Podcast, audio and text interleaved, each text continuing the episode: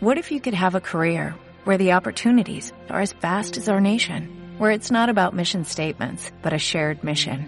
At U.S. Customs and Border Protection, we go beyond to protect more than borders, from ship to shore, air to ground, cities to local communities. CBP agents and officers are keeping people safe. Join U.S. Customs and Border Protection and go beyond for something far greater than yourself. Learn more at cbp.gov/careers.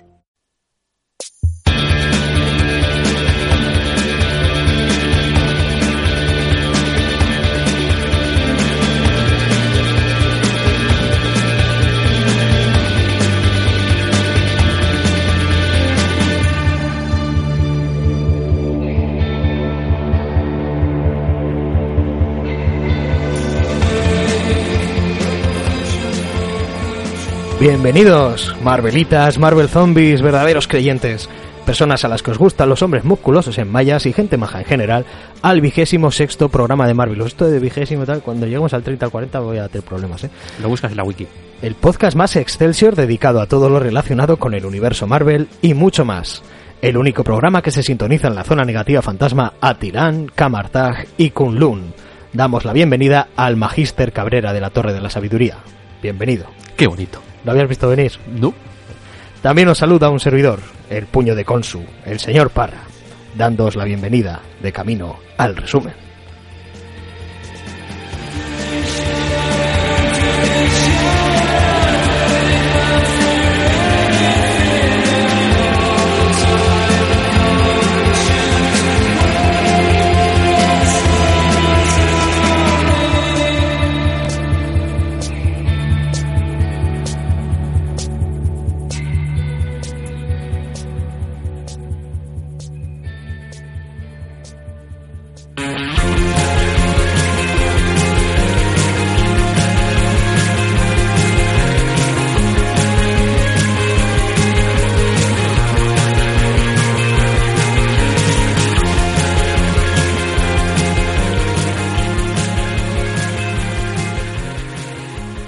El programa de hoy me recuerda aquella canción de, de Rocky Horror Picture Show que decía aquello de Science Fiction Double Feature. Dios mío. Tranquilo, señor Cabrera, que no me voy a poner a cantar.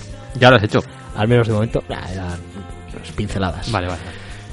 Y es que hoy nos vamos a montar un rollito Greenhouse con una doble proyección.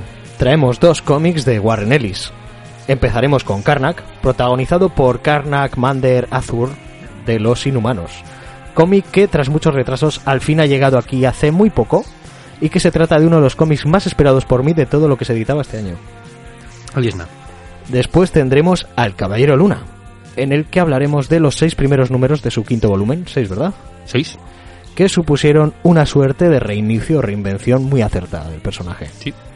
Y como siempre, mucho más, o poco menos. Love safe.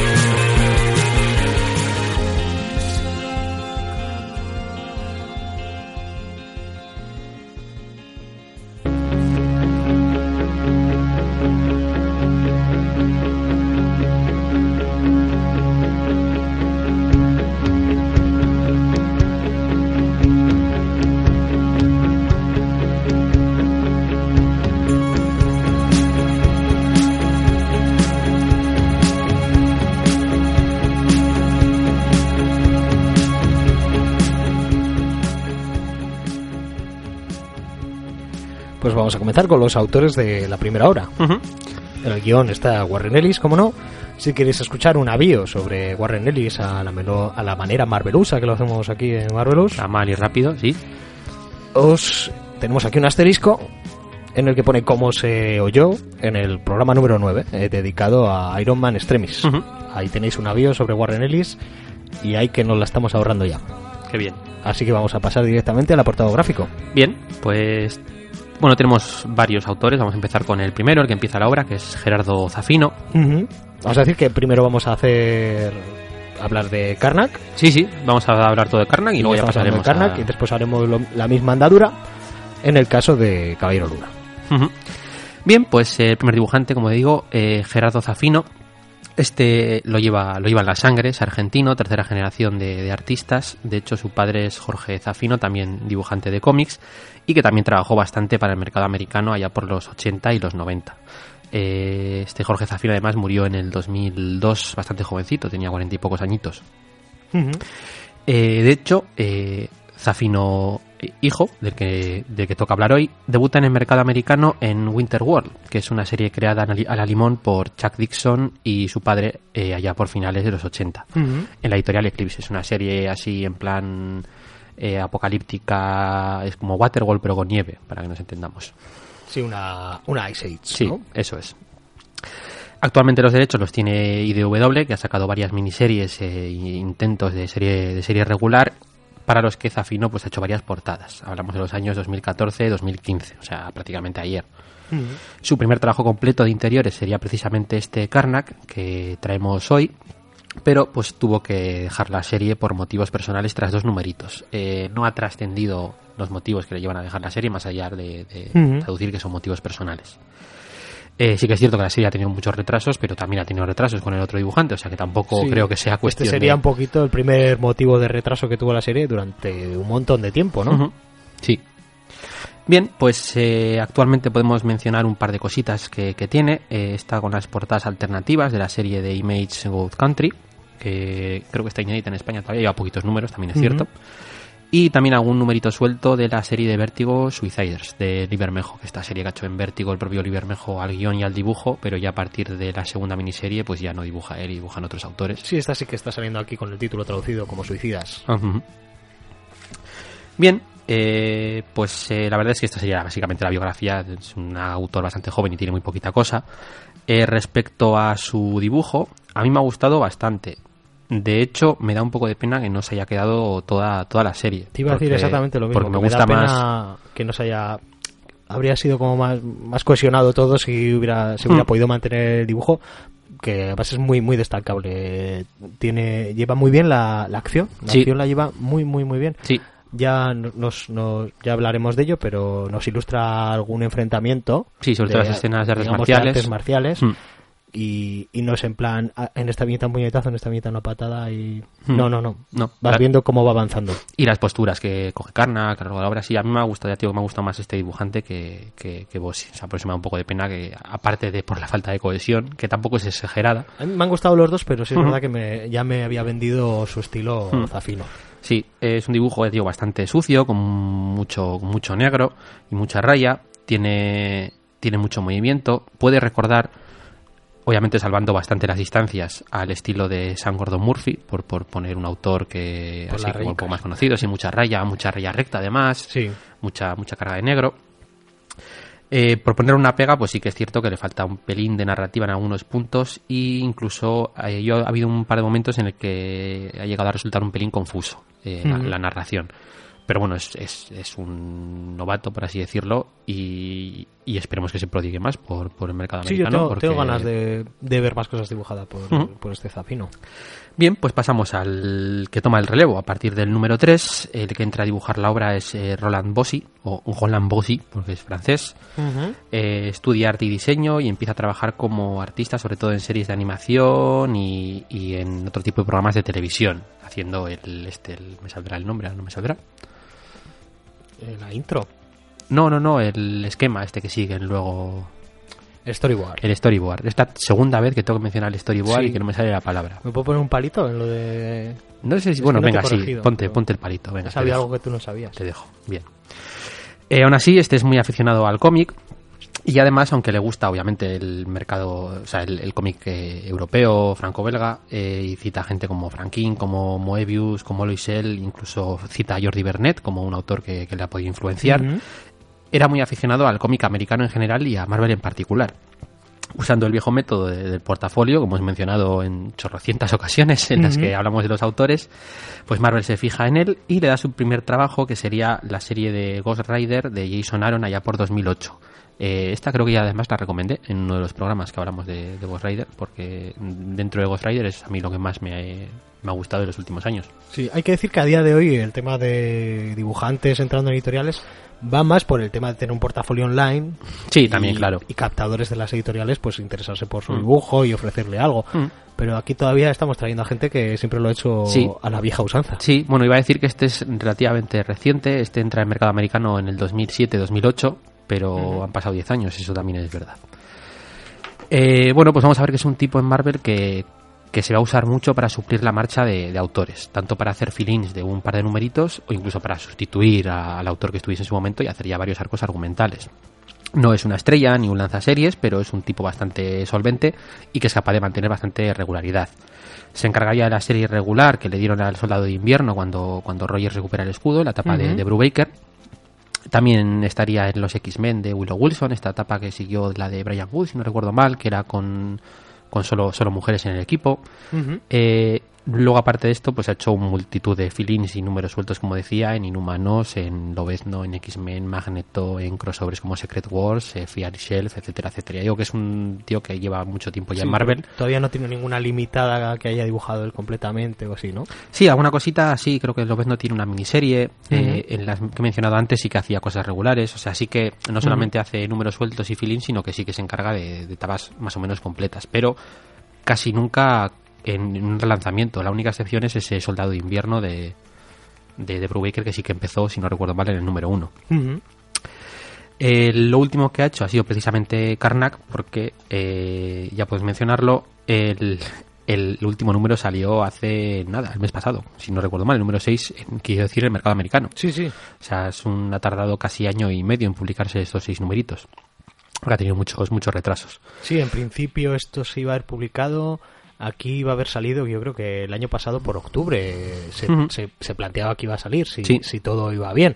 Pero las cosas no ido bien. No. Por eso decía que no creo que los retrasos se les puedan achacar a Zafino, que solamente hizo los dos primeros números, porque luego los retrasos han seguido. Y también esto que, que Y- hacía en nuestras personas, pues aumentar el hype. Sí, y además, como este Roland Mossy también es un dibujante bastante regular, yo me imagino que la cosa habrá sido de, de Ellis. Más, Mm. más por el tema Ellis que, que- que otra, que otra cosa. No es la primera vez que se retrasa, eso también es cierto. Recordemos que cuando hablamos de Iron Man Extremis también, es- esos Sí. seis números tardaron en publicarse año y pico también. Pero claro, como, como es Ellis y vende, pues se lo, se lo puede permitir un poquito. Sí, porque, a ver, a Le van a echar un poco un rapapolvo. a y- Ellis si le echan un Ah, rapapolvo, vale, ¿eh? dice, pues bueno, pues no vuelvo a trabajar para Marvel y ya está. No, no, no le falta, no le falta trabajo, eso está clarísimo. Además, ya hemos hablado de Ellis, es un trabajador nata, es un tío que saca un montón de series, que está trabajando todo el puto día. Eh, es un auténtico currante. Y también, pues se puede decir que al final, al fin y al cabo, estamos hablando de arte. Y al arte, pues tampoco hay que meterle Hmm. prisas, pero también estamos hablando de gente que trabaja. Sí. Y bueno, a un currante sí le puedes decir un poquito que, que te lleve una regularidad. Hmm. Pero bueno, ahí está una moral un poco laxa entre una cosa y la otra. Sí. Entre, bueno, es arte, vamos a dejarle un poco al hombre que lo haga bien. Sí, pero cuando es work for hire es más Claro. complicado, sí. Bueno, respecto al dibujo de, de Roland Bossi, pues eh, es un dibujante cumplidor y poco más. Tiene, tiene oficio, pero tampoco hace excesivos alardes. eh, tiene un trazo bastante limpio, llena bastante la página, lo cual es de agradecer. Pero pues eh, yo creo que le falta esa fuerza que tenía el dibujo de, de Zafino, esas anatomías locas, ahora de mostrar escenas de artes marciales, como has dicho. es todo bastante sencillito, pero eh, correcto. No tiene tanta dinamicidad y tampoco es tan efectista. Ujú. Sí, La- las, los golpes que, que pega Karnak en la parte de Zafino es Sí, que te du- duelen, duelen, a ti. duelen, te sí. duelen a ti, Sí, te duele verlos. Hay que decir que es muy gore, sobre todo en la parte, yo creo más de la primera parte, la de Zafino. Hmm. Estaremos hablando de una serie, esta Karnak, que si se, se siguieran sacando series en la línea Max, esta, se- esta estaría dentro de la línea Max. Sí, probablemente. seguro. Tiene un par de escenas, hay una en concreto, una sala de interrogatorios que es gore a más no poder. Estamos hablando de un cómic para adultos. Sí, sí. aunque sea por el nivel de, de Mm. violencia y también pues por la profundidad de, de la historia. Mm, No Sí, sobre no todo por el, propio, por el propio personaje. Sí, luego entraríamos a, a- a valorarlo. Por mencionar el resto de autores involucrados en el proyecto, el que se encarga de intentar dar un poco de uniformidad a, este tema del salto de dibujantes es el colorista Dan Brown, famoso por la novela del Código da Vinci. No, este es otro, otro, otro Dan Brown. Es un colorista digital, clásico, con, muchas tablas ya, y además es el colorista habitual de Roland Bossi, que da cierta uniformidad al dibujo. Aunque eh, tampoco son dibujos muy, muy diferentes, eh, tampoco se puede decir que sean parecidos. Uno es bastante más sucio, como hemos dicho, mucho más raya que, que, el otro, que tiene un tono bastante más clásico y más, más limpio. Uh -huh. eh, lo que se hace es que el color sí que es bastante oscuro, eh, sobre todo porque Zafino ya hemos dicho que utiliza muchas masas de negro y luego aparte eh, yo creo que cuando el colorista tiene que dar uniformidad a lo que ha hecho con Zafino en el color de los lápices de Bossi, yo creo que probablemente sufrió bastante. Pero aún así es bastante eficiente y, y queda, queda bastante bien. Sí, sí, a mí me han gustado ambos. Tengo mi preferencia, pero ambos me parece que Sí, sí, sí, son solventes, no, no, no hay nada raro en, en el dibujo. Y pues por último, pues eh, como no, mencionar las portadas de David Zaja, que ya hemos dicho yo creo todo lo que teníamos que decir de este, de este buen hombre, eh, pues en la línea de lo que nos tiene acostumbrados, eh, blanco y negro, con muchísimo blanco, mucho diseño, eh, casi sí. hay portadas que son infográficas. Y, y, están hechas así con ese toquecito como si fuera un dibujo en 3D. Sí. No, no me he puesto las gafas.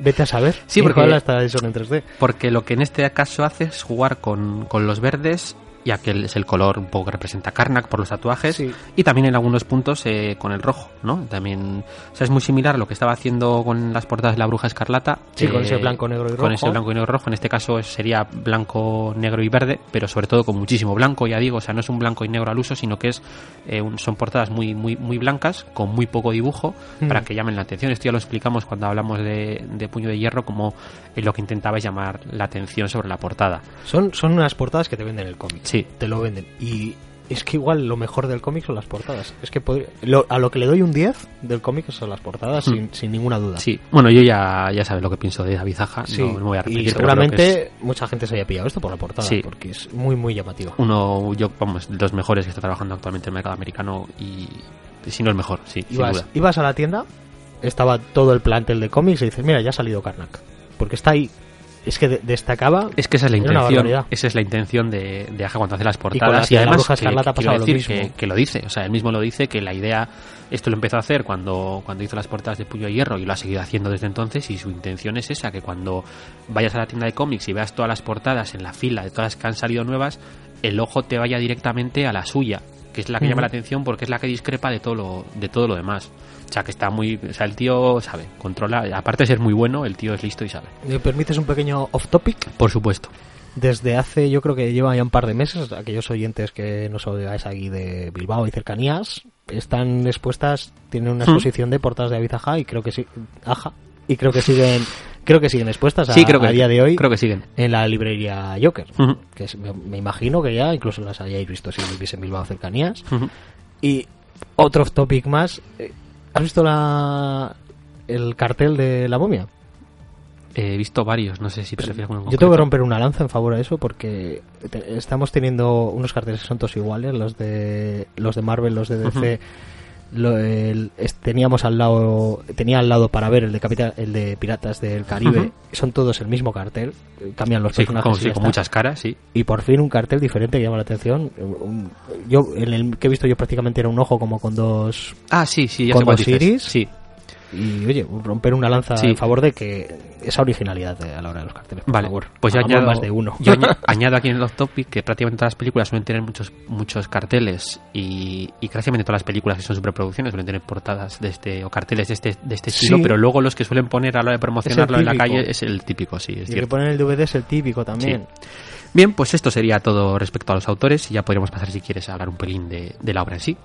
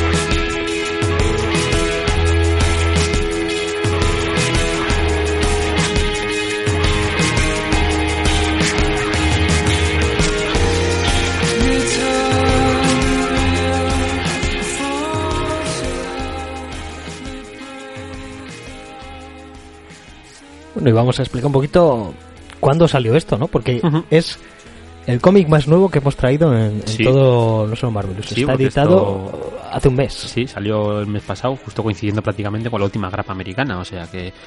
Bien, pues esto empieza a publicarse eh, en diciembre de 2015, justo coincidiendo con el final de, de Secret Wars y el lanzamiento que. El relanzamiento que supuso, Ujú. eh, sale ese primer este número. nuevo reinicio de, de Marvel. Sí, se piensa en Warren Ellis como se suele pensar siempre cuando hay que dar una vuelta de tuerca a los personajes y, y a ver qué es lo que hace. que- Sí, que vamos a ver lo mismo en, en la- en el próximo cómic Sí, a tratar, en el de y, Luna. y como muchos otros además. Eh, pero como hemos dicho, pues retrasos, pues todos los que quieras. El primer número sale en diciembre del 2015, pero el segundo sale en abril del 2016, el tercero salta a junio de 2016, el, el cuarto es el único que sale con un mes de diferencia en, julio, pero ya otra vez vamos a saltar al, al quinto en noviembre y el último en abril. O sea, estamos hablando el de unas... y el sexto medio año. Sí, Ahí es nada. sí, sí, sí. O sea, En básicamente... medio año, que es lo, el- en, el, en el periodo en el que habían, deberían haber salido los seis números. Eso es, o sea, en total, pues prácticamente año y medio para sacar seis números. Y menos mal que ha terminado. Y ha salido ese sexto número porque Sí, sí. ha habido algún caso en la historia. en Bueno, el que y hay- ese último número no llega a salir. Y, y, y, y los hay. El caso así más reciente que me viene a la cabeza es el tema de esta serie de S.H.I.E.L.D. que estaba haciendo Jonathan Hickman con Weaver al dibujo, que faltan los dos últimos números, que en teoría el guion está entregado y sí, están ya dibujados, ya saldrán y pues bueno, hasta hoy. Y de eso hace ya pues tres o cuatro años. Fíjate. Qué cosas. Bueno, an- antes de ponernos con, con la historia de, de Karnak, todo tiene un punto débil. Eh, al- en la edición de aquí, de 100% Marvel, sacada por Panini, eh, lo primero que vamos a ver va a ser eh, un artículo de, de Íñigo de Prada que funciona como a modo de prólogo y también nos va a presentar, nos va a explicar un poquito el Sí. personaje, de dónde viene, cuáles son sus habilidades, Y sobre todo el status quo actual. porque es un status quo muy particular. Digamos que este personaje, no va a ser spoiler decirlo si a día de hoy, porque este personaje murió. Sí. No vamos a dar las circunstancias, porque eso sí podría fastidiar alguna de las historias. Y este personaje escapó de la muerte. Sí, de hecho fue al infierno y obviamente todo tiene un punto débil, el infierno también, y encontró el punto débil del infierno y así, y así consiguió salir. Y hay que decir, para entender un poquito cómo es este personaje en esta serie, evidentemente esto le dejó tocado. Un poquito bastante, sí. Porque el Karnak que habíamos visto hasta esta serie era un hombre recto. El camino del hombre recto está por todos lados. Sí, sí. Un hombre recto, un hombre marcial, un tipo serio, un tipo eficaz. Y aquí vemos que se le ha ido un poquito. Es, eh, La cabeza. ahora lo mencionaremos, pero es nihilismo puro y duro. Sí. Básicamente. Nada importa. Y, y además, esto se lo tengo que hacer saber a todo el mundo. Sí, sí, sí, sí. O sea, si no estás de acuerdo conmigo, te lo voy a demostrar, no te preocupes. Bueno, pues vamos a empezar un poquito con cómo, cómo comienza esta historia de todo tiene un punto débil. Bien, pues tenemos a Karnak en la Torre de la Sabiduría, donde es contactado por S.H.I.E.L.D., en este caso por la agente Coulson, además, que Bueno, vamos a, vamos a explicar un pelincito, uh, unas pinceladas, pues eso, Sí. para por si acaso alguien no, no conoce el personaje de Karnak. Es Karnak de los inhumanos, de la familia real inhumana, primo de, de todos. Pues al final es- estos son como los... es hermano de como herma- esta, hermano de esta etnia Tritón. que son todos primos. hermano de Tritón y primo de Sí, es el hermano pequeño de Tritón, concretamente. Y sus, sus apellidos, de hecho, son los nombres de, de sus padres, si no me equivoco, sí. Mander y, y Azur, que son padres de él y de, y de este Tritón. Eh, yo hasta leer este cómic no sabía que él no se había sometido a las nieblas Sí, la- porque además como tiene la cabeza caracono un poco, Sí. yo pensaba, pues este, este está, este algo ha tocado. Yo creo que esto es algo más actual, ¿no? El decir que no ha estado en las No, me parece, me parece que no. Lo que pasa es que según el guionista se, se usa o no se usa. Ajá. Vale, pues yo por lo es el menos en el, en el total de, inhumanos que hay de, de Kirby y todo esto, no se hace referencia a que él no... Eh, eh, al final es un inhumano más. Todos son inhumanos se hayan sometido no las nieblas terrígenas. Karnak, que- ¿qué es lo que tiene? Pues eh, una habilidad propia, una habilidad personal, que es saber el punto débil de todo, que me parece el superpoder de lo más guays que puede haber. Sí, Y de hecho es mi inhumano favorito, y creo que el tuyo también, sí, sí. sí. sin Y ninguna duda. iba a decir que no recuerdo haber leído en un cómic per se eh, esto de que no había sido sometido a las nuevas terrígenas. pero el caso es que sí que lo había oído antes. Lo que pasa es que no sé dónde. Eh, probablemente en una, una web o no, no, no, no lo sé. Se supone que sus habilidades son fruto de, de su propia Sí, de- inteligencia de- y de entrenamiento. Y también se supone que es capaz de levantar una tonelada. Aunque no. es- porque, claro, aunque seas inhumano, si eres inhumano, aunque no te hayas sometido a las nieblas terrígenas, pues un poquito como los asgardianos, que al final son más tochos Sí. que, que un ser humano. Y este, Sí. pues está muy entrenado. Claro. También, pues eso, en todo tipo de artes marciales. Y yo creo que con eso, pues ya nos podemos hacer una idea de cómo, cómo ese, o Ujú. era este Karnak. Sí. Bien, pues decíamos que estaba la Torre de Sabiduría, le contacta a Sid a través de, de este agente Coulson, que hace relativamente poco ha sido introducido dentro de, de, de Marvel, de los Sí. cómics Marvel. Y, y Y- no solo está Colson, además. Sí, sale la, la chica que sale Es Simmons. Es Simmons. Sí, esos De han Fit- sido Simmons de Fitzsimmons. esos han sido introducidos todavía más recientemente. O sea, Sí, sí, los, eh, tenemos ahí pues, un guiño a agentes de Sí, a la la serie. serie, de, de televisión. Sí, que tiene su propia serie regular en Marvel y son los personajes de, de la serie. Entonces, eh, le contacta a Coulson para pedirle ayuda en, en una misión. Un niño ha sido víctima de las nieblas terrígenas y aparentemente no ha obtenido ningún poder más allá de, de haber mejorado su salud, eh, porque era un niño bastante, bastante enfermizo. Tendente a alergias y se le habían curado todas. Eso es. Eh, pues este niño ha sido secuestrado por, por una facción rebelde de Ima. Y en teoría, como el niño ya no es humano, pues se supone que Shield no tiene ningún tipo de jurisdicción para, para ayudar en el caso. Así se supone que- que es un asunto inhumano. Eso es. Así que le piden ayuda a Karnak para que les ayude a encontrarlo, porque los padres sí que son humanos y están preocupados por, por su hijo.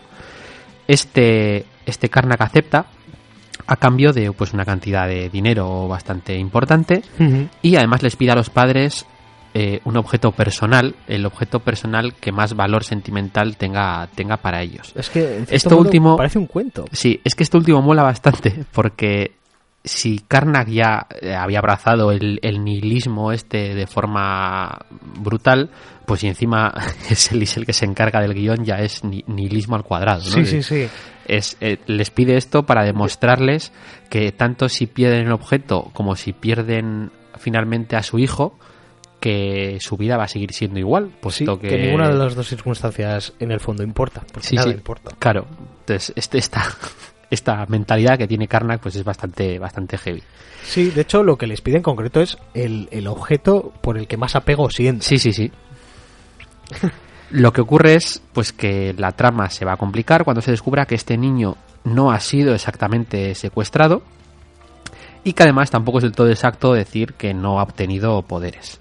Eh, Karnak se va a enfrentar a un poco a la horma de su zapato, no solo por la naturaleza de los poderes que tiene el propio Karnak, que este de que todo tiene una debilidad, sino que además eh, esta misión va a poner a prueba esa fe o, o esa ausencia de fe que tiene, ese nihilismo que hemos mencionado antes, ese que nada importa, ese nada es todo relativo, no, no- Sí, y- porque se va a enfrentar en cierto modo a algo que es su contrario tanto en mentalidad como en habilidad. En cierto modo. Es, es la idea la idea de la obra. Luego además, como es una de las pocas historias centradas directamente en, en el personaje, que sirve para, para poner el foco emocional en el propio Karnak, pues vamos a ver en todo momento qué es lo que siente, qué es, qué es lo que piensa. Eh, vamos a tener también varias referencias a su pasado, como la que has mencionado antes, sobre si por qué no fue sometido a las nieblas terrígenas, cómo fue su entrenamiento, eh, etcétera, etcétera. Bueno, esta sería un poco la sinopsis de, de- de la obra. Eh, sí que quería comentar un par de cositas Sí. antes de proseguir. ¿Alguna escena que te guste o alguna cosita así? Sí, bueno, pues podríamos empezar hablando con el nuevo diseño que tiene el personaje, ¿no? Este En cuanto a historia, pues eso, siendo un cómic además tan actual, pues no nos vamos a meter. no vamos a entrar allá. más allá de Comentaremos alguna escenita que nos ha gustado a nosotros esto. Y ya pues lo dejaremos al gusto del lector eh, hacerse con esta obra. Pues eh, mencionaba eso, el, el nuevo traje, el nuevo diseño de traje que tiene el personaje, que básicamente es un chándal Sí. con, con vendas en, en los brazos. Un chándal, una especie de pantalones vaqueros, botas Sí, y arriba pues una especie de sí, eh, sudadera. Sí, una sudadera. A camino entre sudadera y capuchita de monje. Muy, muy simplista todo, sí, sí. pero muy efectivo.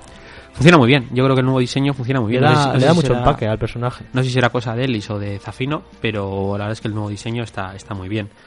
Eh, luego el tema de la violencia que has mencionado antes eh, es un cómic bastante bastante violento, sobre todo Sí. en, en escenas concretas, porque tampoco es un cómic que sea 100% acción todo el rato. Es un cómic que tiene bastante, bastante diálogo en algunos puntos. También es cierto que tiene dos números que creo que son el 2 y el 4, que son prácticamente eh, sin diálogo ninguno. Son dos cómics de, en el que vemos a Karnak pelear con, con alguien o con, con algo o con algunos. Sí. Y prácticamente el número entero está, está form- formado por esa, por esa pelea. Y casi es de lo mejor de, cómic, ¿eh? pero pero tiene momentos concretos en el que la violencia es bastante brutal. Mencionaba antes eh, la escena esa que tiene en la sala de interrogatorio, que es bastante bastante gore. Estamos ante un cómic de un, de un antihéroe, pero completamente. O sea, Pero- no te pero- va a pegar un puñetazo y te va a noquear, sino que te va, te va a pegar un puñetazo y te va a borrar de la existencia. Sí, Te va a dar una patada que te arranca la cabeza, literalmente, y así va enfrentándose a estos personajes por la vida. sí, sobre todo, y luego tiene eso, tiene, porque tiene algunas frases en plan rollo one-liners que son, iba a decir, es un one-liner de tomo y lomo. que, que son bastante, bastante brutales. Y además tiene, tiene un detalle, creo que además en más de una ocasión, estamos acostumbrados a protagonistas sinceros. Hmm. a héroes. Y aquí hay, y que si mienten, pues es en plan, pues porque tienen una subtrama por ahí o sus motivos para, para engañar a alguien. Aquí vemos mentir a Karnak por no quedar él mal. Sí, Porque da la sensación de que de, de cara a la galería Karnak es un tipo sin tacha. Perfecto, que lo sabe todo y que siempre tiene la razón. Y él está convencido de eso. Y hay veces que eso se, se va a ver cuestionado y él va a tener que mentir para, para quedar bien. sí, para sí, sí. seguir siendo el Karnak. Básicamente. Eh, pues lo que mencionábamos antes, o sea, como esa fe que tiene en sí mismo, más que en ninguna otra cosa, se va a ver, se va a ver puesta en duda justo hacia el final de la obra. Eso es, van a intentar demostrarle que él es falible, en cierto, Ujú. en cierto modo. No, los, los one-liners que tiene son, son brutales, todo el tema de la tortura, cuando va a torturar a alguien y, y lo primero que hace es joderle el hígado Sí, y luego le empieza a, a, a romper huesos y preguntan por qué no has empezado primero por el brazo y luego por el hígado y tal. Está, está muy muy bien. sí. Yo otra cosita que me gusta mucho, además es al principio, en concreto es eh, Colson le está haciendo un poquito un briefing a, a Simon sobre cómo tiene que, que hablar con Karnak, cómo se tiene que dirigir a él, llamarle Ujú. Magister Karnak, Sí, el respeto que tiene que, que darle y el detalle de no sonreírle De no nunca. sonreír, sí. Dice, ¿y por qué no, no le tengo que sonreír? Dice, no, es que él considera sonreír a alguien como un insulto. Después tendrán una conversación con Karnak y cuando Karnak se va, Simmons le, le va a decir a Coulson, dice, a ti te estaba sonriendo todo el rato. Dice, es que me estaba es, insultando. es que me está insultando. Sí, sí, sí.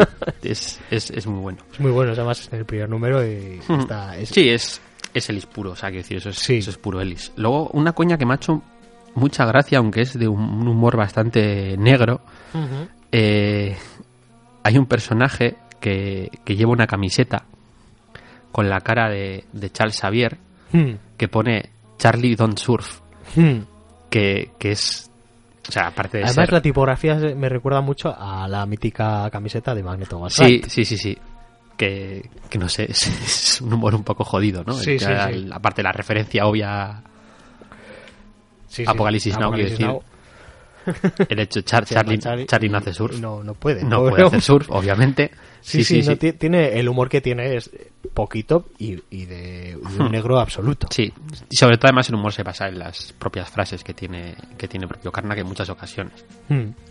Pero bueno, en general a mí la, la obra me, ha- me ha gustado. O sea, sí que es verdad que yo igual esperaba más porque es que es un personaje muy caramelo. O sea, y sobre Sí. todo para, para un guionista como, como Ellis. Sí, Y igual igual hubiese funcionado mejor eh, lo que suele hacer Ennis más a menudo que luego mencionaremos, que son estas series en las que cada número es un caso, aunque luego vayan englobando una historia un poco más amplia, etcétera, etcétera. Pero igual eso hubiese funcionado mejor en, en este Karnak. Ujú. Yo personalmente el, el problema que he tenido pues es, el- es el hype. El hype total y absoluto. O sea, tenemos a, a mi humano favorito como protagonista de una serie nueva, un reboot del personaje, guionizado por Ellis.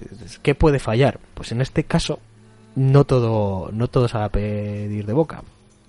No, no, no, es, no es un cómic que le pueda recomendar a, a cualquiera. No, a ver, a cualquiera no. Si yo es un cómic que me hubiera encontrado de repente y no, y no llevara tiempo esperando, seguramente me hubiera gustado más. Hmm. Pero el, el- el hype ha jugado en, en mi contra. Sí, porque, a ver, el, el cómic es bueno, está bien Sí, escrito, sí, sí. está bien dibujado, Es tiene- correcto. Tiene, tiene momentos muy muy buenos. Incluso notable. Sí, sí, tiene, tiene momentos muy muy buenos, pero el, el único problema que tienes es que, que igual esperabas más. A mí de todas maneras me ha gustado, yo sí que lo recomiendo, siendo consciente de lo que es, insisto. O sea, es un cómic que pues tiene bastante humor negro, Mm. que es bastante violento, que la historia tampoco tiene mucha chicha, pero que el tema de diálogos que tiene filosóficos continuamente el personaje de Karna con pues con un montón de gente, desde el propio Coulson a, al chavalito este hasta incluso una camarera que se encuentra por ahí. eh, está muy, sí, muy, sí, muy sí, bien. la parte que está en Ámsterdam, creo, de hecho, es, es- esa parte como más, más meditativa me ha gustado mucho. El mayor problema yo creo que lo tendría con el final, porque empieza súper bien, pero el final se me antoja muy abrupto. Es abrupto, sí, es lo que te iba a decir, es un poco abrupto, sí. Mm. Y, y hace que te lo, le- te lo terminas y te estaba gustando bastante, pero el final es así. Cier- lo, lo cierro y digo, ¿qué cojones acabo de leer? ¿Quién era el bueno? Me cago en la leche. Sí, eso la verdad es que no queda del todo claro, sobre todo al final, ¿eh? Porque es un cómic muy de grises, pero muchísimo. Porque el resto de la obra de hecho, es- da la impresión de que sea un villano contra otro. Es que durante el resto, durante el resto de la obra sí que queda bastante claro que Karnak pues tiene sus cosas, pero no es ni mucho menos el villano. Eh, pero hacia el final lo que ocurre, la conversación que tiene con el personaje, eh, lo que acaba haciendo él, es no te queda del todo claro hasta qué punto cuáles son las motivaciones reales detrás de, de, de Karnak. O sea, más allá de, de soy Karnak. Y, Que es, soy, una- y soy la hostia. que es, de hecho, Lo, hay- dice así, pero lo demuestra. hay un momento en el que llega a decir, no sé si en el número uno o en el número dos, cuando está hablando del tema de Dios y tal, que eres Dios, y dice, no, soy Karnak. que es más, ¿sabes? Pues yo me voy a repetir un poco, pero tengo que insistir en que yo creo que todos los cómics que hemos tratado hasta ahora en, en Marvelous, incluso no solo Marvelous, me parece muy recomendables. A, a ojos ciegos prácticamente para cualquiera. Y este sería el primer cómic del que hablamos que no puedo decir que le pueda gustar a cualquiera. Que tienes que ir con un poquito de cuidado. Te tiene que gustar mucho Ellis. Es lo que te iba a decir. Yo creo, que yo creo que cualquier persona a la que le guste Ellis, esto le va a gustar, sí o sí. Y tienes que saber un poco que te vas a encontrar con un cómic que no es de superhéroes. No, que para ni siquiera es un héroe. Un cómic de antihéroe. Es que, es que ni siquiera llega a antihéroe. O sea, No, porque el antihéroe... Es, claro, es él. Sí, o sea, el antihéroe al final, aunque tenga sus cosas y sus problemas, al final no deja de ser un héroe. Deja de tener sus problemas, pero no llega a los niveles que llega este Karnak. O sea, es que no queda del todo claro si es un... Es un individualista o Mm. no, no sé, no sabría describirlo. Y eso, y que es un cómic que, que no te va a dejar con buen cuerpo, así te lo, así te lo digo. No, eh, no te va a dar esa sensación de satisfacción, sino que te- es un cómic que te va a dejar con mal cuerpo, pero sí es verdad que tiene mucho trasfondo y que te va a hacer pensar y, y querer darle una, una segunda lectura. Sí, porque juega mucho con esa filosofía de Karnak y ese nihilismo y te- que está continuamente soltando frases a todos los personajes que se va encontrando a lo largo de la obra Hmm. y, y juega mucho con eso y, y hasta y el es lo más final del interesante. todo no vas a llegar a entender de qué palo va. sí, sí. Y bueno, yo creo que más o menos es un poquito todo lo que tenía que decir Sí, sobre este Karnak. Sí, hay que dar nuestra, nuestra opinión para la posteridad. Un cómic notable, pero que no es para cualquiera.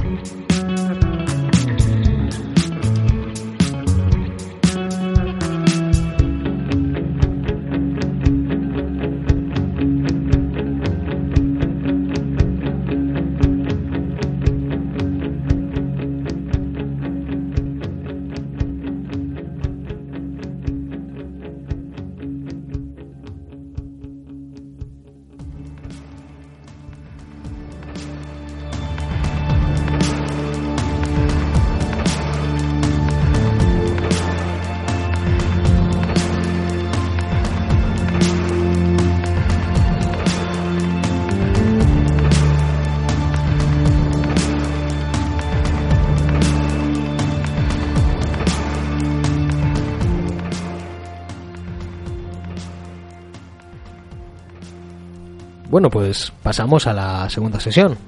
Saltamos a El Caballero Luna de Entre los Muertos. Sí. Qué gran peli, por cierto. Sí, sí, sí. Muy buena. Ahí- ya, ya tengo recomendación por luego. Sí, viene, viene, está muy relacionada. Pues, pues, hombre, es el título. Depende de donde lo veas, pero bueno, sí, vale, venga, va.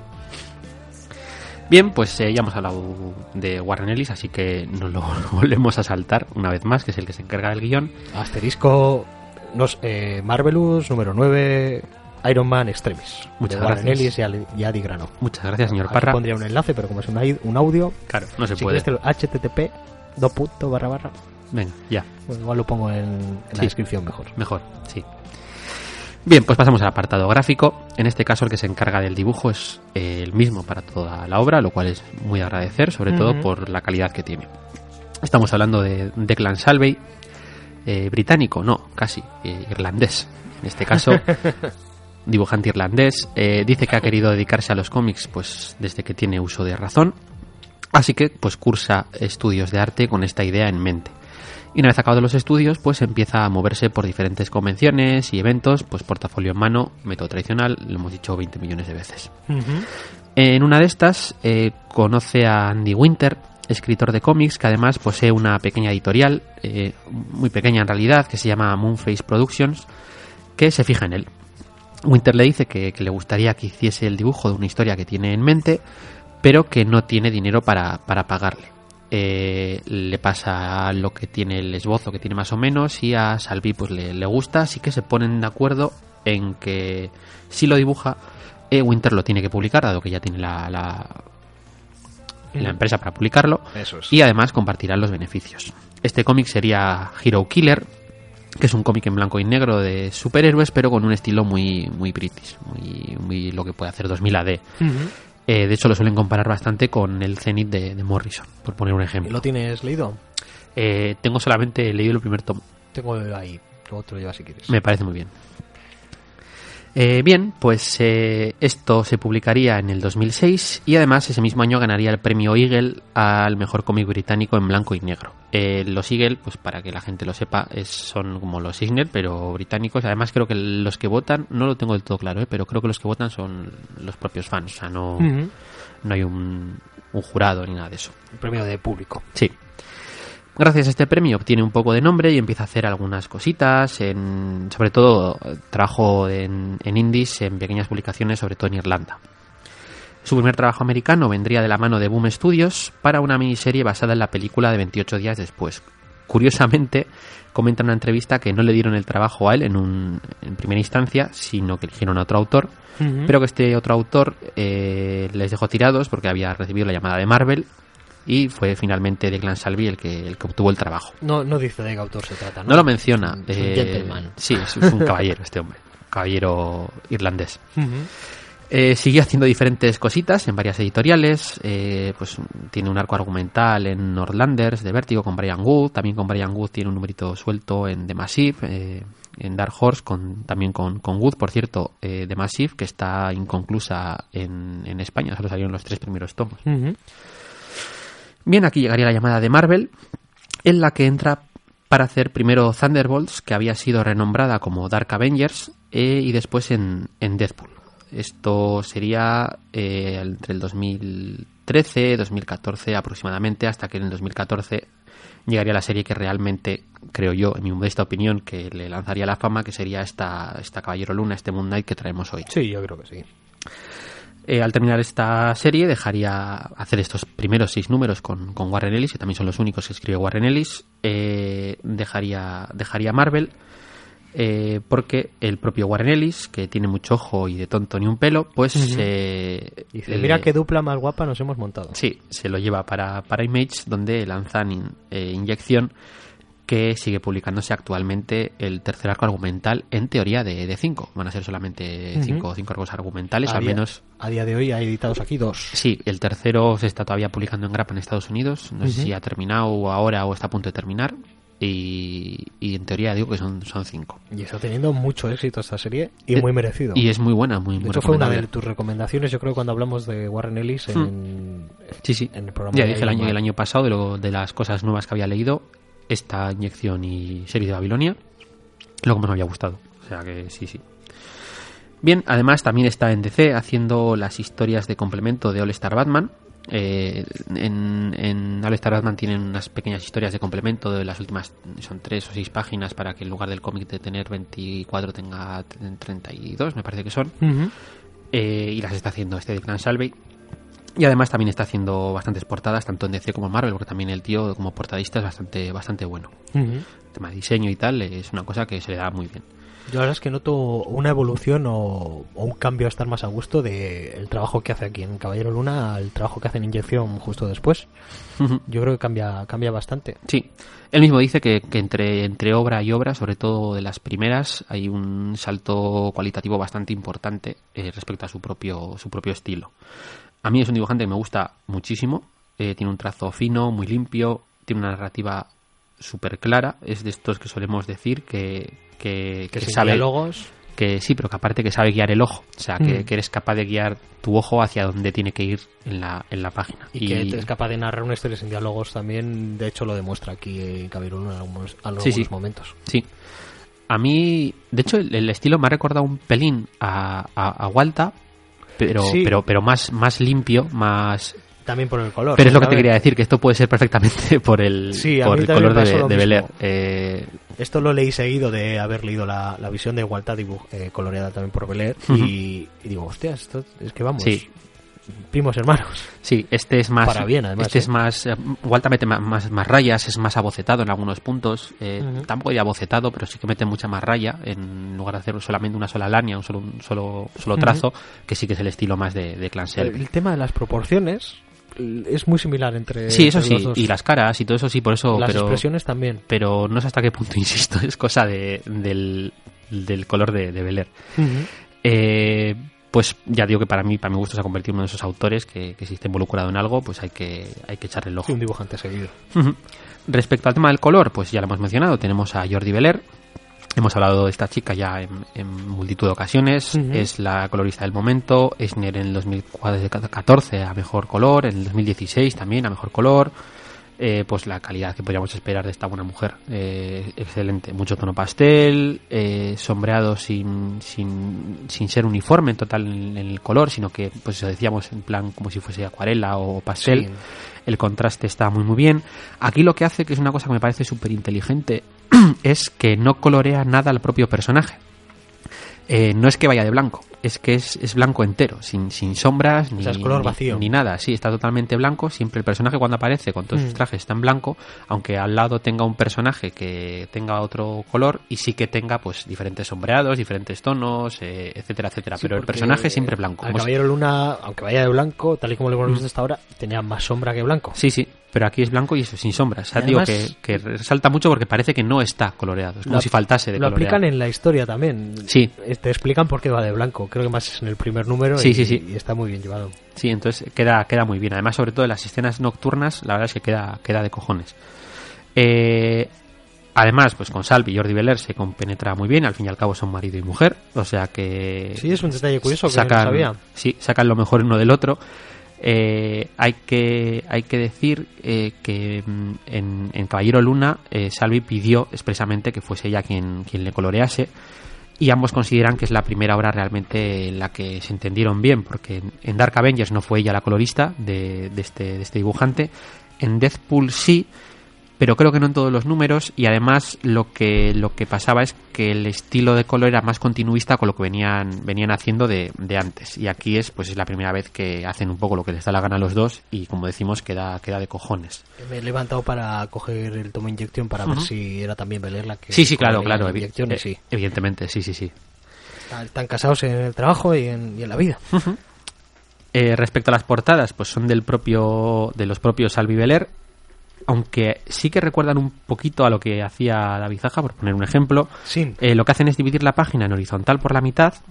Mm. La mitad superior es la portada y la otra mitad el título. Entonces, de esta forma también consigue que, la portada de, destaque. Destaque mucho, sí. Es que de hecho son dos portadas, las ves aquí al lado y parecen. son muy del, del estilo. Sí, Esta recuerda un poquito a, a las portadas de evento.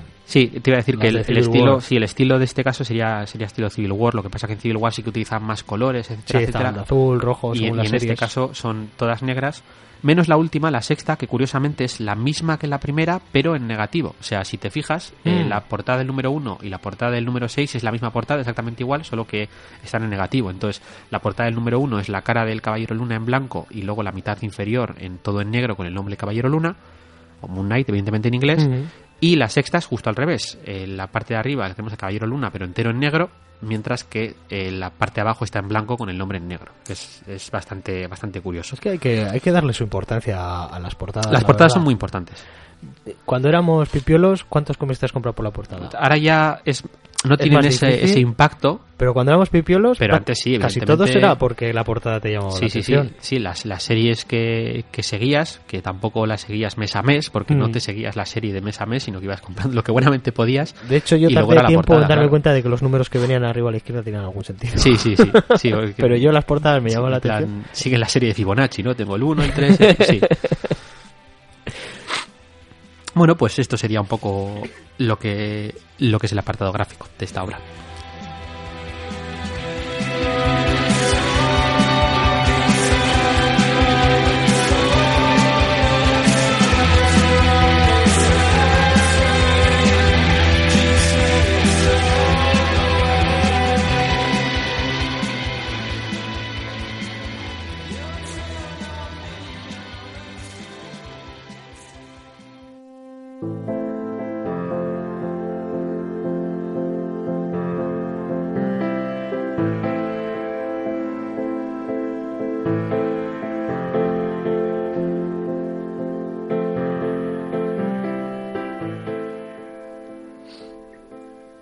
Cuándo, cuándo se publicó esta serie? Porque hay que decir que es anterior, evidentemente, a, a la de Karnak que, que acabamos de hablar.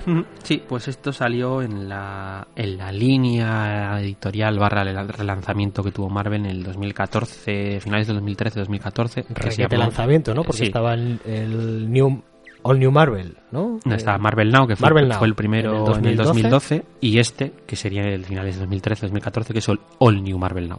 ujú. Luego vendría la Secret Wars en el 2015 y el 2016 sería el All New, All Different Marvel Now. Es un poco Cristo, sí, las cosas como Van a son. seguir poniéndole palabras a Marvel Now. Pues probablemente. Ya no sé, un Cani, All New, All Different Marvel Pues Now. es una opción. A- Amazing. O Excelsior, All New, All Different Marvel Now. Sí, sí. En un par de añitos lo sabremos. Sí, no, no mucho tardar, la verdad. Bien, pues en la línea de lo que nos tiene acostumbrado Celis, eh, coge un personaje que llevaba tiempo paseándose por la editorial sin pena ni gloria. De hecho, lo último que había de él era una serie regular de que se quedó en 12 números, con, nada menos que Bendis al guion. Siempre que- ha sido un secundario, un poquito. Bueno, en la, en la serie original, con Sienkiewicz y Mons y tal, sí que, sí sí, que con su, funcionó, lanza- su lanzamiento funcionó muy bien, funcionó muy pero bien, a partir de, pero luego ya no. eso es. Pasaría un poquito como con el Doctor Extraño, pero esto ya en los, en los Ujú. 80. Sí, sí, básicamente sí, es, un- es un buen símil, sí, la verdad es que sí. Y ya pues se vería relegado pues a aparecer en eventos un Mm, poquito sí. y- o de partener o ser el, el, personaje clásico invitado en el tercer o cuarto número de una nueva serie.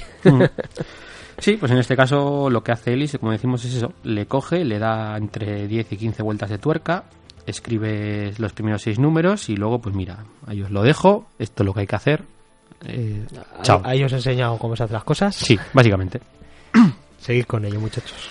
Pues en este caso, como decíamos, a diferencia de Karnak, que sí que es un arco argumental de seis números, lo que tenemos es pues lo que tanto le gusta hacer a Ellis y que también se le da por cierto, que es Sí, sí, sí, sí. coger historias autoconclusivas en cada número. Cada grapita es un número suelto con una misioncilla del Caballero Luna que luego de fondo pues puede tener una trama horizontal que se vaya desarrollando a lo largo de la serie, etcétera, etcétera, pero luego cada número es Un autoconclusivo. Monster of the Week, se suele decir. Pues lo que ha hecho en Planetary o yo que sé, en Secret Avengers o en Fell, por poner algunos Algo, ejemplos. algo muy difícil de ver hoy en día, ¿eh? hoy en día lo hace Marvel. lo hace Ellis y, y yo creo que más. y ver, tenemos más. el de Compressive Storylining, este famoso de Storytelling. Storytelling. De aquí que de aquí el, el Brian Michael Bendis y Ujú. que ha creado escuela que está muy bien cuando te va a salir un tomo, pero se agradece mucho cogerte una grapita y que te cuente una historia como pasa en este y, Caballero Luna. Y luego, aparte, pues eh, cada historia es un mundo. Quiero decir que Sí. hay una historia que te puede dar para, para 24 números seguidos sin cortar en ningún momento y hay historias que te dan para, para 10 páginas. Entonces, ahí si coges una historia de 10 páginas y me la largas en 6 números, pues aburre. Eso es. Pero bueno, eh, al margen de todo esto, eh, vamos a ver en qué consiste ese, ese cambio en el personaje y luego ya si quieres repasamos cada uno de los números muy por encima y sin intentar hacer ni muchos spoilers, eh, pues ya digo que son autoconclusivos. Hacemos una pequeña presentación del propio Caballero Sí, Luna. Eso es. Bien, pues, eh, ¿qué es lo que tenemos aquí? Pues de ser un vigilante con un desorden de personalidad importante, eh, tiene varias personalidades, viendo en su cuerpo, bla, bla, bla, bla, bla. eh, pues es un personaje muy de la línea de Batman, que es lo que era en su origen. Sí. Eh, pues da este giro de tuerca y ahora pues trabaja con un nuevo alias, además, que se llama Señor Luna, o Ujú. Mr. Moon en inglés, y trabaja pues como detective privado ayudando a la policía de Nueva York a resolver sus casos. El clásico traje tipo Batman que tenía eh, lo sustituye por un smoking blanco. Mm, De hecho, lo que hemos mencionado antes, todo es blanco. La camisa es blanca, tiene un chaleco blanco y una corbata blanca con unos guantes blancos. Eh, aunque sí que es verdad. blancos. Sí, también. Ropa interior blancos. blanca, me imagino. Seguro. Aunque sí que es cierto que al menos en una de las misiones utiliza el traje, o un traje un poco más clásico, eh, similar al de toda la vida, pero en blanco también, porque el, el traje que suele utilizar habitualmente era más tipo gris, etcétera, etcétera. El trastorno de personalidad sigue, pero ahora va a jugar un poquitín más con esa locura y esa paranoia del personaje y con ese mito de, de Konsu, que es la deidad que en teoría le da sus poderes. Este personaje le vamos a tener por ahí en su cabeza, hablándole y diciéndole, diciéndole cosas. Bueno, decir un poquito, también explicar un poquito cómo fue este personaje en origen, pues ya estamos diciendo que es fue un poquito un Batman a la Marvel. Sí, sí, sí. Eh, Un, un ser humano con esta este tema de las personalidades, pero sin, sin poderes, Bueno, sí. aunque aunque sí en cierto momento era más fuerte mientras había luna llena, creo. Esto este se presentó en, en Hombre Lobo, ¿fue? Creo que sí. Eh, o sea, no, no empezó con su propia serie, eso estoy seguro, pero no recuerdo en qué, en qué momento. fue Me suena mucho especial que, o- que sí. fue con Hombre Lobo, era un personaje, claro, pues mira, está el Hombre Lobo, pues eh, tenemos aquí el Caballero Luna. Sí, estos de los hijos de la medianoche y todos estos personajes. Y de hecho había una, una ilustración de la época que no sé si fue una portada de, de una previews en la cual el Caballero Luna le había dado un empujón a Batman en plan de al sitio a, a- Al nuevo al Batman. nuevo, no sé qué.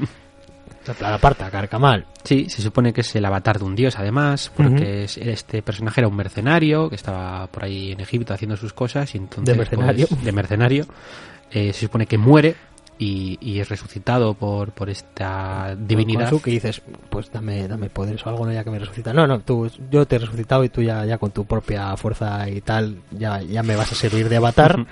Yo lo que te voy a hacer es volverte loco, que, Eso que es. te va a venir muy bien. Y, y bueno, pues casi es un personaje, pues eso, que encima de no tener poderes, encima es que está tocado. Bastante. Pero aún así, el tío, pues ven- vamos a ver en esta serie que, que tira adelante. Y pues eso, pues funciona mediante gadgets, un poquito como, sí, tipo, como tipo Batman. su entrenamiento, sus habilidades marciales y también pues con algún sidekick que tiene por ahí, Ese ayudante. ese es- ayudante piloto de Mm. helicóptero que le va llevando por la ciudad y también el, el mayordomo. Que hay que decir que aquí Alfred pues, está dividido en dos personajes. Es que es Batman, o sea, quiero decir, al final la idea es esa y lo que se utiliza. Hacer Sí que es verdad que Marvel. aquí lo que hace Warren Ellis no tiene tampoco mucho que ver, más allá No, de no, la aquí habilidad rompe mucho con detectivesca, eso. pero rompe, rompe ro- con... Aunque sí es verdad, sí, lo de la, la habilidad de testivesca. sí, yo sé lo que lo centran durante toda la trama, sí. Bueno, pues yo creo que ya un poquito ya, si, si resulta que este personaje pues os había pasado desapercibido, pues ya creo que ya tenéis un poquito de idea para poder meternos ahora con, con la historia. Hay, hay dos tomos eh, con estos tochos de, de, de Marvel Héroes que recopilan toda la etapa importante del Caballero sí, Luna. creo está- que es de Doug Moench, ¿no? Sí, y también la etapa de, creo que está también la de Sienkiewicz. Y también tenéis un dentro de la colección Marvel Héroes anterior, cuando era la 9,99, eh, Caballero Luna el fondo, que también es muy fácil de encontrar saldado, que de hecho era un nuevo volumen, creo que era el volumen cuarto y, y hoy estamos hablando del volumen quinto, y era también, pues te va a servir para saber un poquito el origen del personaje. El dibujo Sí. además era muy bueno. Luego lo voy a echar un ojo Es el para de, el, de. Igual te refieres al de Finch, ¿no? El, el volumen que dibujaba Finch, pues. Sí, me parece Creo que que, sí. era Charlie Houston al- a, los guiones. Luego, lo, luego lo comento en las recomendaciones. Perfecto. Bien, pues vamos a repasar uno a uno cada uno de estos seis numeritos que decimos que tiene una historia individual. Mencionaremos una breve sinopsis de qué va el, el, el capítulo sin entrar en excesivos spoilers. Pues en la primera historia, eh, aparte de esta presentación del personaje con el nuevo diseño, el nuevo status quo, etcétera, etcétera, vemos cómo la policía contacta con él para investigar un posible asesino en serie que está actuando en Nueva York. Esto pues le lleva, la investigación le llevará a investigar las alcantarillas y encontrarse con un personaje un poco raruno con el que se tendrá que enfrentar. Eh, esta escena, o sea, este, este número tiene una escena que a mí me, me- me fascina, que es, hay un momento en el que está teniendo una conversación el Caballero Luna con, con cierto personaje y en un momento dado dice, no, si yo ya he hecho algo. Hmm. Y, y, y entonces tú coges el cómic y le da- das para atrás y ves que estaba en las viñetas. Lo que pasa es que no, no te habías dado Tú cuenta. ibas leyendo y no te estabas fijando No en... te estabas fijando en, en una cosa que estaba pasando y hasta que el tío no lo menciona y tú vas para atrás y dices, joder, qué cabrón, es, es cierto. Sí, está muy, muy, muy bien. Joder, es un detalle que no, no pasa mucho tampoco a día No, de no, hoy, no, ¿eh? no, no, para nada. Bien, pues pasaríamos al siguiente número, si te parece bien. Sí. El número del francotirador, famosamente conocido como el número del francotirador. Este es uno de los, sí, uno de los más, pues, un alarde narrativo de, de Salvi. Eh, la primera mitad del cómic, eh, pues hace una virguería narrativa muy chula. Abre cada, abre con una página en la que hay ocho viñetas. En cada una de estas ocho viñetas hay un personaje haciendo sus cosas y eh, en cada página siguiente se, se repite esta disposición de viñetas, pero muere un personaje con un disparo de francotirador. Entonces, en la primera página muere el primer personaje y para la siguiente esa viñeta ha desaparecido. Y así van Pero desapareciendo. siguen si- avanzando. si- siguen en línea, cada, cada viñeta sigue con la misma viñeta, la misma posición de la página siguiente. Entonces van desapareciendo viñetas hasta que Es no que quedan hay- viñetas. Hay, hay- hay momentos en los que solo tiene que dibujar viñetas en una página. Eso es por vagancia, no por, no por creatividad. No, no, pero es que es, está- es increíble, es es súper original. Sí, Es súper Además, original. juega con el color también, porque el personaje que muere en esa página, esa viñeta, está coloreada entera en rojo, mientras que el resto se mantiene el, el mismo tono. O sea, juega tanto con la narrativa del dibujo, con el guion del propio Ellis y con el color de Bel Air. Es, es, es cojonudo. Mm. Eso sería la primera mitad del cómic y luego la segunda mitad pues será este enfrentamiento ya entre el personaje, el Caballero Luna y el francotirador, que por cierto aquí es el número en el que sí que lleva el, el traje más, más tradicional y además todo este enfrentamiento está hecho prácticamente sin diálogo otra vez. O sea, son hostias eh, muy bien narradas, muy, Ujú. muy claritas, se ve todo perfectamente y, y muy, muy, muy bien. Es que más son seis números y los seis originales y los seis con algún detalle. Sí, todos están muy, muy bien. destacar. Me, me, me alucinó el nivel que tenía este Caballero Luna. Sí, sí. No os recomiendo leer Karnak seguido de Caballero Luna. Pues, es decir, con, con lo que hace Warren Ellis en Caballero Luna y ahora en Karnak, que Sí. estoy aquí que, que no sé si me gusta o no. Por, por eso digo que este formato yo creo que le hubiese venido mucho mejor a, a Karnak. Pero bueno. Sí. Pues el tercer número, eh, titulado Caja, pues aquí tenemos eh, la primera fricada de, de, de- de Ellis. Tenemos el enfrentamiento del Caballero Luna con una especie de espíritus barra fantasmas punkis. Sí. Saca aquí el elemento fantástico que pues al final es muy inherente al Caballero Luna, lo, lo ha utilizado en un montón de historias. Al final pues este tema de la deidad de Konsu y los espíritus, etcétera, etcétera Sí. Pues eh, aquí al final pues tenemos ese enfrentamiento con Sí, casi serie siempre va a tener algún punto sobrenatural al que enfrentarse Caballero Luna en sus volúmenes. Sí Mm, Si empezó con el hombre lobo, pues de ahí para arriba, ¿no? sí es, es, es un ya digo que es un tema recurrente dentro de sus historias aquí tenemos estos punkis espíritus verdes de punkis que le, le- se les hace pasar bastante putas al principio pero bueno poco a poco ir Sí, encontrando Un el número de cazafantasmas. sí sí básicamente pero bueno está está muy bien igual es el más flojo de, de todos Sí, yo creo pero aún así está muy el bien Entretenido, un poquito de comedieta, pero bueno, sigues teniendo un nivel, un nivel muy alto. Sí. Bien, pasamos al cuarto, que se llama Sueño. Otra historia con toque fantástico, además en este caso con elementos lofraccianos, mm, me parece a mí. Eh, tenemos al señor Luna, que es contactado por un científico que está haciendo una serie de experimentos sobre los trastornos del sueño y pues, pues tiene que investigar que alguno de sus pacientes, o más bien todos sus pacientes, están teniendo el mismo sueño, todos a la vez, y además se están volviendo locos. La investigación, pues al final le llevará a tener una experiencia onírica barra psicotrópica con los, una especie de hongos con motivo recurrente. Eh, las páginas de, de este viaje lisérgico loco que tiene el personaje, eh, cómo está dibujado y sobre todo cómo está coloreado, están, están muy muy bien, porque juega mucho con colores todo en plan, pues eso, pues todo muy arte pop, ¿no? Rosas, verdes por todas partes. Yo hay una lectura que igual ha sido muy personal en, en la resolución de, de, este caso, que a mí me recordó un poquito al, al corazón de la al corazón del actor de, de Poe. Sí, hay un momento dado en, en la obra que sí. Que no, sí. sé, no sé si es un homenaje o simplemente es que se parece, y yo estoy leyendo entre líneas Sí, y sí, resulta que no hay escrito nada, pero a mí me... Sí, me no, no- no lo había pensado, pero ahora que lo mencionas, sí. De hecho, es que me, he acor- me he dado cuenta ahora mientras estabas contando, digo, hostia, pues sí, tiene, tiene, tiene ese toque. Bien, pasamos al quinto. Este también es de los que más me gusta. Eh, el- tenemos, pues, ¿cómo decirlo? Pues una especie de raíz o, o- o de Dredd eh, Sí, a la, sí, sí, a la- a Moon. Knight.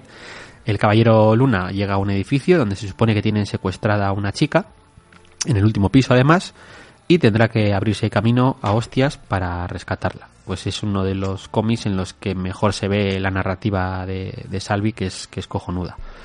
Eh, y además es uno de los números en el que mejor queda ese contraste de, de color que hemos mencionado con el personaje siempre blanco entero, sin colorear y todo, todo lo demás con sombras, con, con colores, etcétera, etcétera. Eh, tiene unas viñetas cojonudas, eh, sobre todo aquí también las hostias eh, duelen en algunos momentos dados. Eh, es un número que tiene muy poco diálogo y que básicamente pues es lo que hemos mencionado. O sea, llega el tío al edificio en la primera página y empieza a subir hacia arriba. Es un lucimiento de salve. Ah, hostias. Sí, sí, sí, sí, sí, es, es, es eso. O sea, es toma lucete. Aún así, es, eh, Eli se suele currar los guiones, ¿eh? es de los que suele poner la viñeta tal, no sé qué, etcétera, etcétera. No, no especifica eh, cómo hacer la disposición de cada viñeta, pero sí que te da la, la disposición de viñetas. Joder, y lo diferentes que son cada capítulo y lo buenos que son Sí. todos es, es increíble. Sí, sí, sí, son, muy buenos. Y luego pues tendríamos el sexto, eh, sexto y último número, que se llama Espectro. Eh, recuperamos a un personaje que había aparecido ya en el primer número, del que no habíamos vuelto a saber nada. Eh, cuando el Caballero Luna llega a la escena del crimen de ese, de ese primer número, eh, pues hay un policía pues que ya muestra su disconformidad con la idea de que, de que este Caballero Luna sea el que se encargue de la investigación. No le hace ni puñetera gracia. Entonces en este número recuperamos a este personaje y vamos a ver cómo ha sido su vida desde entonces, incluso brevemente cómo ha sido su infancia. Aquí una vez más, pues Ellis dando, dando lecciones de cómo en una página con, con cuatro viñetas se puede dibujar la personalidad de un personaje sin tener que, a- y, y si prácticamente sin diálogo, sin tener que hacer atiendo pues de 20 páginas, de un cómic entero, con el trasfondo, etcétera, etcétera. Te la dibuja, nada, en cuatro viñetas Sí, sí. muy muy bien. Pues veremos que este personaje decide convertirse también en, en vigilante para vengarse de- del Caballero Luna y obtener así fama y respeto, que realmente es lo que este personaje anhelaba y por eso se había metido a la policía, etcétera, etcétera. Eso es. O sea, tenemos un personaje también con una psique un poco jodida Hmm. y, y ese enfrentamiento con el personaje de- del Caballero Luna. Y este sería el último número que haría este tándem, una verdadera pena, porque esto podría haber seguido Ojalá. ad infinitum. Pero no sé yo si hubieran sido capaces de mantener el nivel. Yo creo que Pero igual sí, porque Sí, o sea, después cogen y hacen Injection, que es todavía mejor que esto. es que Injecton estaba también muy, muy, muy bien.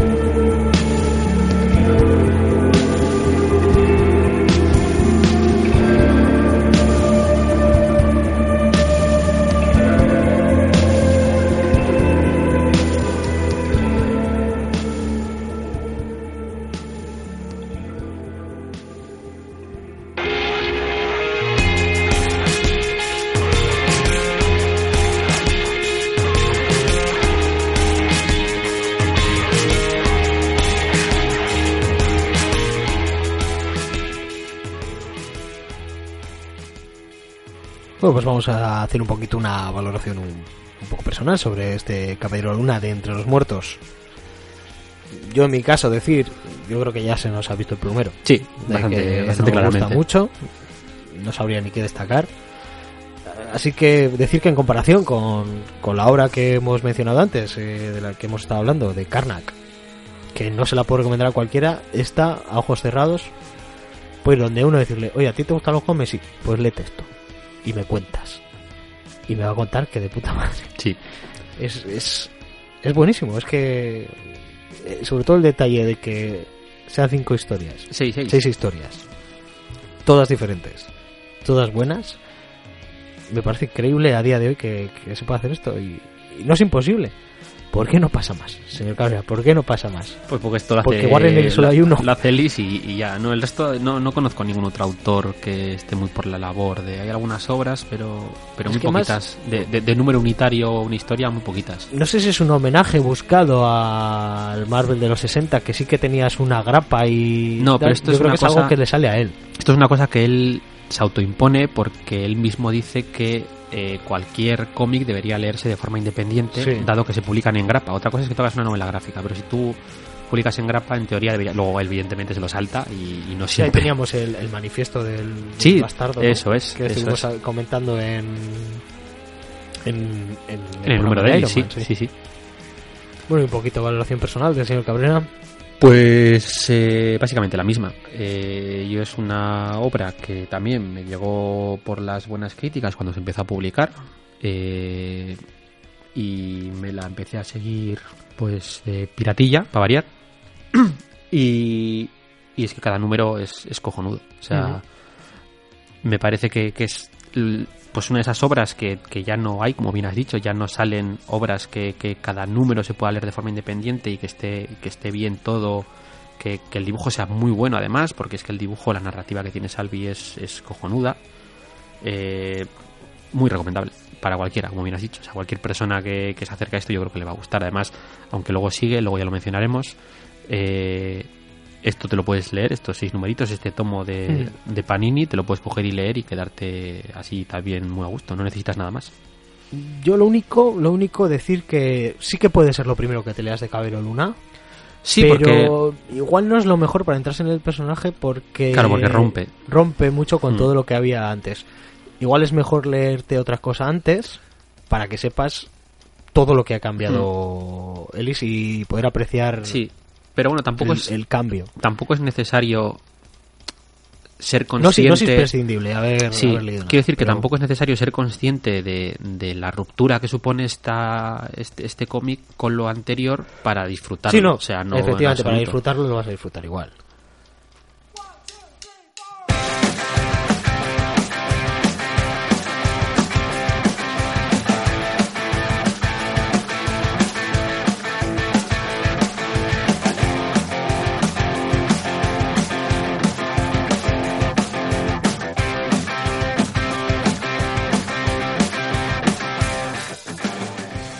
Recordamos que Marvelous es un podcast que se distribuye bajo licencia Creative Commons y que la música que utilizamos también está registrada como Creative Commons y en este caso conseguida a través de la plataforma Yamendo. En el programa de hoy habéis podido oír a los artistas Por Trial y Josh Woodward. Así que si alguien quiere reproducir total o parcialmente este podcast con fines no lucrativos o algo así, puede hacerlo siempre que se nos mencione a sus creadores, el señor Cabrea y el señor Parra. Podéis poneros en contacto con nosotros a través de la dirección de correo marvelouspodcast.gmail.com. Os recordamos que ya nos podéis encontrar en las redes sociales habituales como Facebook, Twitter, Badu, buscando Marvelous o Marvelous Podcast para enteraros de cuándo hemos colgado el próximo programa o también poneros en contacto con nosotros y mandarnos vuestras dudas, sugerencias, un cómic que os apetezca que tratemos, etcétera. Los programas ya están disponibles para su descarga y suscripción en la plataforma iBooks y también en iTunes. Hay que decir que mejor buscar Marvelous Podcast el otro día un oyente comentaba en ebooks que buscando Marvelous a secas no nos encontraba ni por Facebook ni por Twitter y de hecho por Facebook le salía incluso un club de estos de Night. Recordamos también que tenemos mola. perfil en la plataforma Wacom. Nos puedes encontrar buscando Marvelous. De hecho, somos arroba Marvelous en Wacom. Y en esa misma plataforma tenemos creada una lista con los cómics que hemos reseñado. Además, entrando a la ficha del cómic, entre otras cosas, puedes ver cómo hacerte con él si es que no lo tiene en tu librería habitual. De momento tenemos la lista con, los cómics reseñados, pero seguramente para cuando estéis oyendo esto quiero hacer otra lista con el programa que hicimos de 10 cómics recomendables para iniciarse en Marvel y una lista de no solo Marvelous. Además de una lista en concreto con el top de Batman que hicimos en el anterior programa de no solo Marvelous Muy bien. con todos los mencionados y además los pondré en orden, tal Ujú. como los quedaron en la lista. Y también, si te gusta la música que utilizamos en el programa, puedes buscar Marvelous Podcast en Spotify y encontrarás una lista con todas las sintonías y música de fondo que utilizamos. Y ahora ya sí que sí, vamos con las recomendaciones. Que empiece el señor Cabrera o yo que tengo un par de ellas. ¿Tú Venga, solo va. vas a traer Yo una solo hoy? tengo una, sí. Vale, pues en Hoy cuanto al primer personaje, yo como eran dos personajes, Me pues me he permitido. Tenemos el Tochenko de Marvel Limited Edition de los Inhumanos. No recomendable para todo el mundo porque tienes que estar, entre otras cosas, dispuesto a gastarte 45 brazos. Que no es poco. Y yo justo en, en F en AC, no vamos a hacer publicidad, hubo una oferta en la que estaba 7 euritos rebajados y entonces ya dije, bueno, vaya, por 38 ya Ya, es una cosa, me animo, me me animo. lo llevo para casa. Y pues ahí tenemos eh, los primeros cómics de los inhumanos y por supuesto a este Karnak. Ujú. Hay que decir que te tiene que gustar y mucho Jack Kirby porque prácticamente la mitad del tomo es lo que vas a tener. Ujú. Y además tenemos un Jack Kirby un poquito cumplidor en, en muchas de las historias. Él le estaba enseñando un poquito antes al señor Cabrera y ha- había números de, de cuatro viñetas por página, pasabas la página, cuatro viñetas por página. Y el dibujo a veces pues es un poquito de, de cumplir. Pero al ser un volumen tan tan tocho, pues hay también historias muy muy interesantes. Incluso puedes saltar un poquito a las que te resulten más chulas. Hay, por ejemplo, un arco argumental dibujado por Neil Adams que es Gloria Bendita, es una maravilla. Y si está, si os va mucho el, el clasicote sesentero, pues ahí tenéis este, este Marvel Limited Edition de Inhumanos, que si os va mucho, mucho, mucho el grupo y, y os sobra un poquito el dinero, También. son unas ediciones muy, muy, muy chulas. Sí, sí, sí, está muy bien. Y por lo menos que las editen, aunque sea un poco más caro, pues es de agradecer, porque son cosas que si no, no saldrían las cosas como son. Efectivamente. Y además es que lo editan con una calidad increíble. Ujú. No, ahí su precio también. Pero bueno, va, va en concordancia. Claro, claro, claro. Bueno, la recomendación que traía el señor Cabrera. Pues yo solamente voy a recomendar una cosa y es que si os leéis El Caballero de la Luna de Ellis y os gusta, pues que sigáis. Eh, Sigue la serie. La serie sigue, aunque con otros autores. El dibujante es de corte similar, Greg, Greg Smallwood tiene un toque similar o parecido, aunque tira más de carboncillo, pero bueno, está, está bastante, bastante bien. Sí que es verdad que ha habido baile, bailes de guionistas importantes. eh, el siguiente tomo es de un guionista, el siguiente de otro y ya los siguientes ya de otro distinto pero aún así es bastante continuista con lo que estaba haciendo Ellis, o como mínimo con el tono que le había dado Ellis al personaje, Sí. y está bastante bien. No, no es tan bueno Yo- como, yo solo como tengo esto, leído este primero, así que seguramente me aplique el cuento. no es tan bueno como esto, ya te los paso yo si quieres, pero, pero si te gusta este, yo creo que los siguientes te van a, te van a gustar. Bueno, pues ya mi siguiente recomendación por alusiones, ya que lo he mencionado durante el programa, pues tenéis esta, esta entrega de Marvel Héroes con el Caballero Luna, el fondo, con teníamos aquí el guion de era eh, Charlie Houston, Houston. Charlie Houston, Esto salió además en... El panel lo saco en tomo 100% Marvel. O sea, y que dibujo de David Finch. Sí, también está en encontrar el uno, 100% sí, Marvel. puedes encontrar de una forma o de otra. Pues sí, en- me imagino que además el precio será similar. Aquí está 10 euros tapa dura y el otro será 10 o 12. Sí, en- 12 me en imagino. la- en su tapa blanda. Es viejillo ya. Pues este sería el volumen 4 Ujú. y se editaría en el año 2006 para que veáis la, difer- la diferencia de años entre lo último que se había sacado de Caballero Luna hasta ahora. Entre medias hay otro volumen, lo que, pes- lo que pasa es que se llamó eh, Venganza del Caballero Luna o algo así, por eso no tiene el mismo volumen, que es el que te mencionaba antes de, de, de Ventis. Pero creo, no sé si fueron 10 o 12 números lo que duró. Sí, este también es un arco argumental así un poco cortito, Mm, Pero bueno, esto siguió, ¿eh? Luego, luego siguió, esto es la serie regular y luego hay más historias. sí. pero bueno, para, para entrarse en el personaje no está mal y el dibujo es 90 imajero a tope Sí. spawnero. Finch a tope. pero pero muy bien llevado la verdad es que pues bueno como no tenía mucha idea del personaje me, me interesó hacerme con este número y si lo veis por ahí saldado que es muy posible que, que sea como lo encontréis pues oye, le podéis dar un poco de chance pues nada nos despedimos hasta el próximo programa Sí. que va a ser un Marvelous y ya sabemos de qué vamos a hablar Yuhu. Vamos a hablar de las novelas gráficas Marvel Marvel Graphic Novels Sí, mencionaremos cuatro creo, ¿no? Cuatro cada uno. Sí, Y- hablaremos, y hablaremos un poquito en qué por encima, consiste y cuatro de las que más nos gusten a cada uno. A ver qué os parece. Muchas gracias por escucharnos. Nos oímos la próxima semana. Aur. Adiós.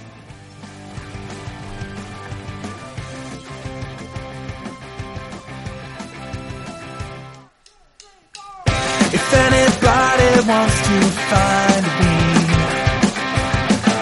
I'll be in the last place you would look. In a place where people used to be, a land that's called reality. You'll find me there. I won't be catching up on Reddit. I won't be watching any news. Let the planet spin without me, cause everything has been without me sometime. And everyone will be alright if I'm not live by satellite.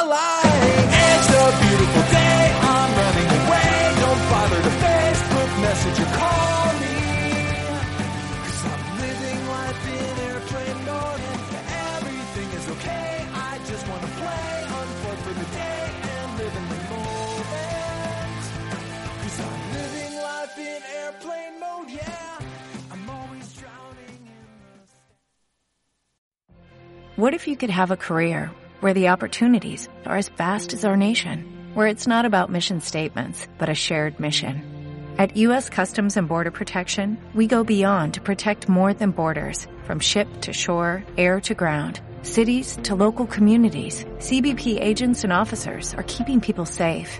Join U.S. Customs and Border Protection and go beyond for something far greater than yourself. Learn more at cbp.gov/careers.